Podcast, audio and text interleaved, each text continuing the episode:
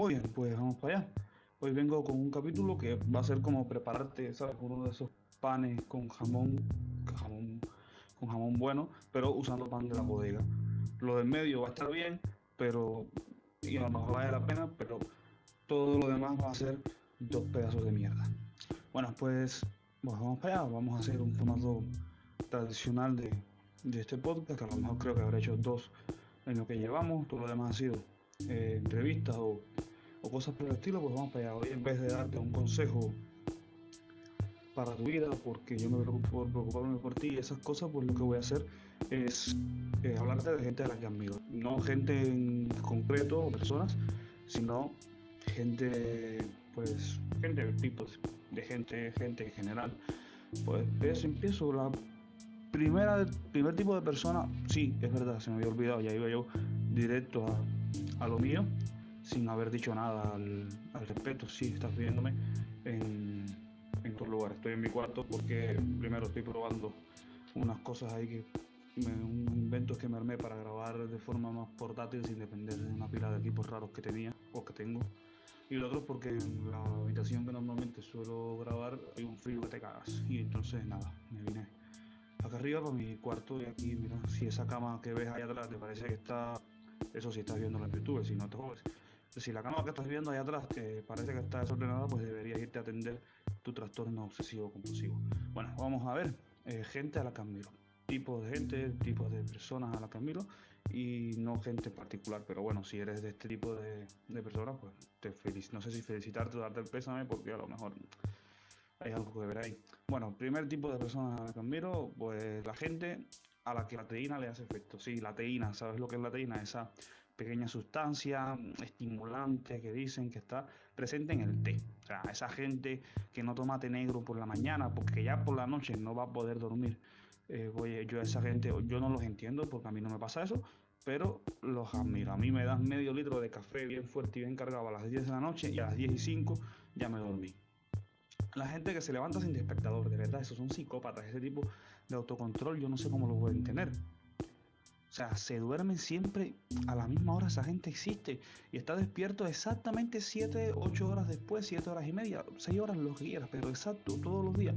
Se levantan y no les hace falta que el despertador suene. Sí, señor, hay gente de ese tipo que existe y me preocupa muchísimo. La gente que saca el teléfono para, para mirar la hora y mira la hora de verdad, pero ¿qué pasa? Yo saco el teléfono para mirar la hora y reviso hasta las redes sociales que nunca he tenido.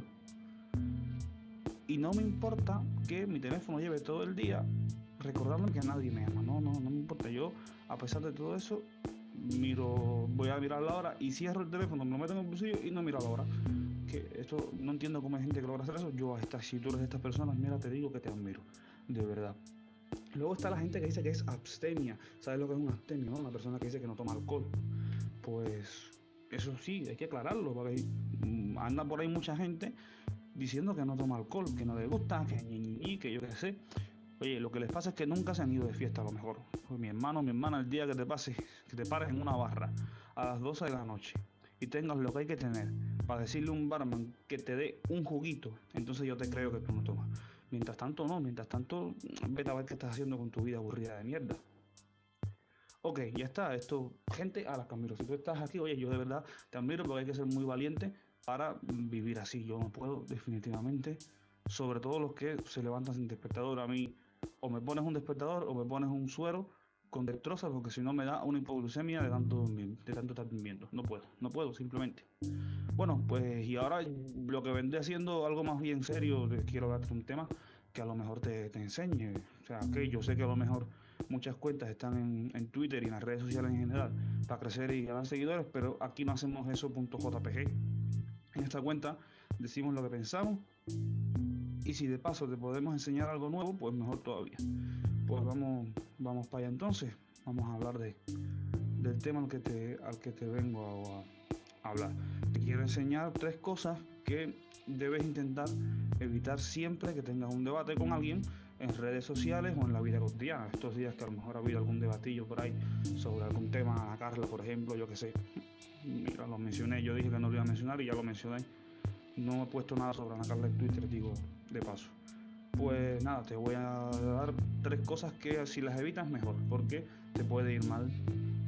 Y mucha gente las usa a pesar de eso. Lo primero, te aconsejo que evites mezclar en el ámbito de un debate el problema intelectual con el problema emocional en relación al tema que estés tratando. Son dos cosas distintas, lo de la razón y las emociones que eso te provoca, que normalmente vienen juntas, pero hay que saber en el contexto adecuado intentar evitarlo. Es uno de los recursos más empleados por las distintas partes en un debate.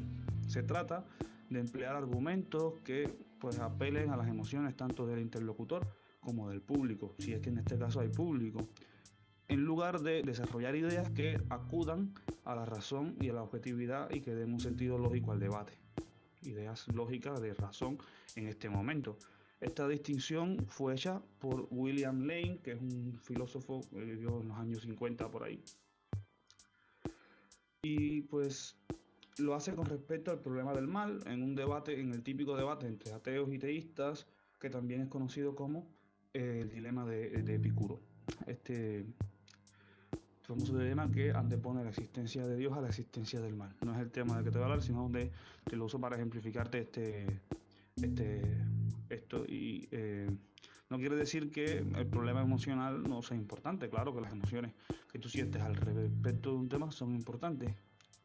Pero a la hora de establecer ahí criterios de valor en un debate es necesario que pueda separar bien estas cuestiones y dejar de lado momentáneamente la cuestión emocional de un problema determinado.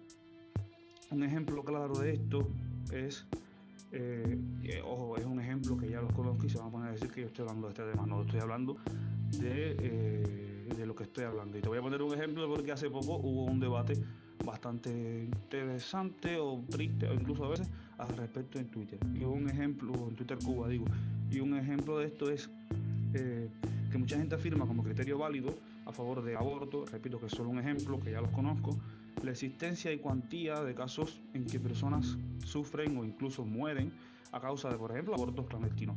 Esto es una evidente apelación a las emociones primarias del interlocutor, que se ve envuelto en una situación incómoda. No te estoy diciendo que no sea importante este hecho, te estoy diciendo que a la hora de lanzar argumentos en un debate concreto, pues a lo mejor no es demasiado válido intentar mm, esta especie de chantaje emocional de apelar a las emociones que provoca cierto, ciertos contenidos más bien gráficos.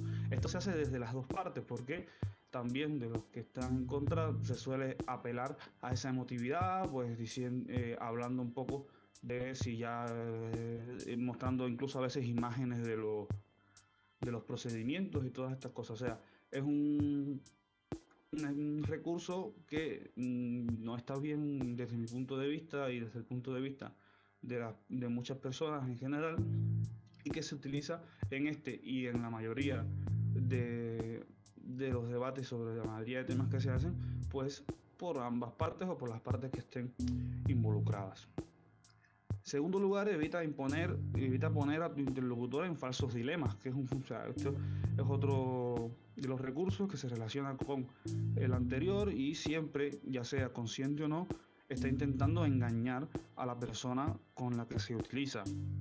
Los que practican este falso dilema ponen a la otra persona en una situación de escoger entre dos opciones extremas aparentemente unívocas y de valor opuesto. Normalmente la postura que se defiende es presentada como absolutamente positiva y la que se quiere atacar es presentada como absolutamente negativa y desprovista de valores, al punto de insinuar la baja calidad humana de cualquiera que la escoja. Siguiendo con el ejemplo del debate sobre el aborto, apelan al falso dilema los que afirman que si estás en contra del aborto necesariamente vas a estar a favor de que ocurran muertes a causa de abortos clandestinos o complicaciones en el periodo de gestación o incluso que prefieres que siga creciendo la pobreza ya que la mayoría de embarazos no deseados se producen en poblaciones de bajos recursos y nivel cultural.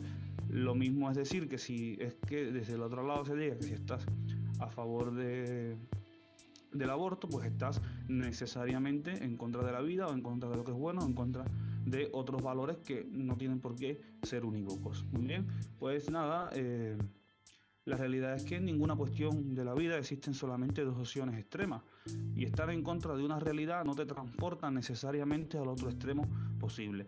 Existen en todo debate infinidad de matices que deben ser tenidos en cuenta a la hora de presentar un, un argumento cualquiera en cualquier tema del debate. Repito que escogí este tema simplemente porque estaba ya a la mano, porque te acordarás que hace unos días todavía se está dando eso por el dichoso tema de Argentina y la ley y no sé qué. Bueno, y en tercer lugar, evitar utilizar a los argumentos que se conocen como ad hominem, es decir, que eh, de estos que son los menos comunes, los más comunes y menos éticos que se utilizan en una discusión, pues intentan normalmente desacreditar una postura o una idea concreta atacando a la persona quien la, que la defiende, y llegando en ocasiones al insulto, a la violencia verbal. Pues, por ejemplo, vuelvo al mismo debate que se ha generado estos días alrededor del aborto, este tipo de argumentación ad hominem la practican aquellos que ante una opinión o argumentación a favor o en contra del tema concreto que se debate, en este caso de aborto, responden con calificativos muchas veces denigrantes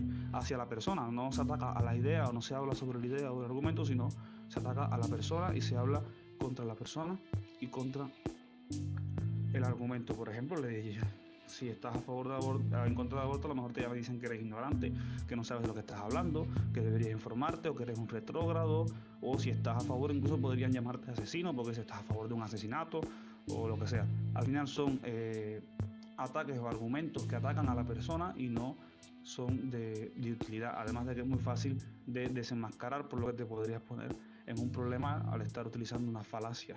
O sea, estas son esta y muchas otras son eso conocidas como falacias argumentativas y su peligro radica en que pueden ser fácilmente descubiertas y pueden hacer que tu interlocutor desacredite tu punto de vista, incluso cuando pueden existir argumentos válidos a tu favor.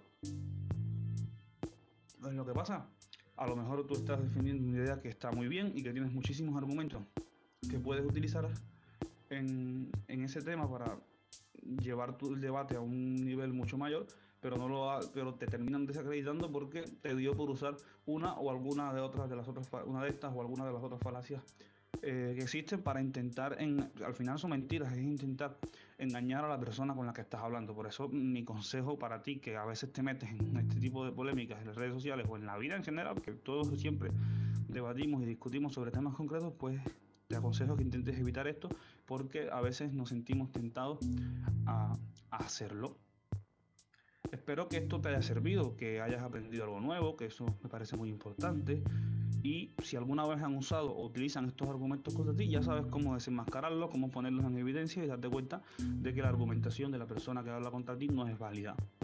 Y si eres de los que los ha usado o los usa, quizás deberías replantearte tu manera de sustentar tus ideas o incluso cuestionar tus puntos de vista en esos temas en los que sientes la necesidad de emplear falacias argumentativas, allí donde no encuentras argumentos válidos cito el ejemplo otra vez de la, de eh, la argumentación ad hominem del ataque a la persona y no a la idea, y es que si necesitas atacar a la otra persona para validar tu postura, a lo mejor deberías cuestionar esa postura.